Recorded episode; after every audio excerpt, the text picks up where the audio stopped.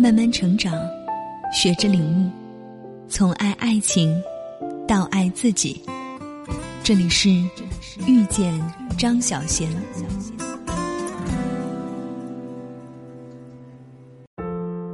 分手之后，你有经过他住的地方吗？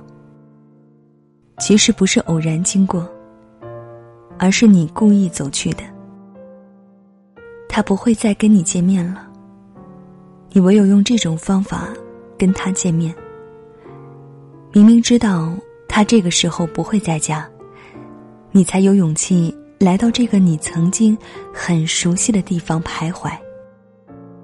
他就住在上面。房子里现在没有光。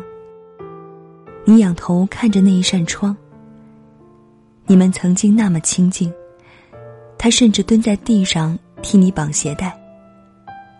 然而，当他不爱你，他却忽然变得高不可攀。你只能像一头被遗弃的小猫那样伏在他门边。日复一日，你走过他住的地方，只是为了治疗别离的创伤。大晴天或下雨天，你像个傻瓜那样。躲在檐棚下面，渴望可以见到他。当见到了他，你只是躲得更隐蔽一些。上班的时候，你故意绕过他的家。下班之后，同事和朋友都有约会，你只好孤单的来到他住的地方，凭吊一段逝去的恋情。每来一次，你更加知道。他是不会回到你身边的了。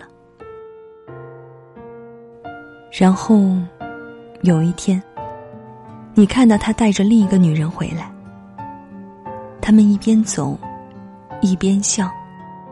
他脸上的笑容，就像跟你热恋时的笑容一样甜。原来，他对你并不是特别的好。明天，无论阴晴。你不会再来了。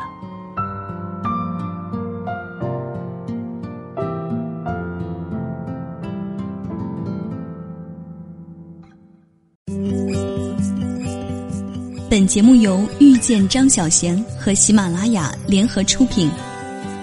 更多精彩内容，敬请关注微信公众号“遇见张小贤”。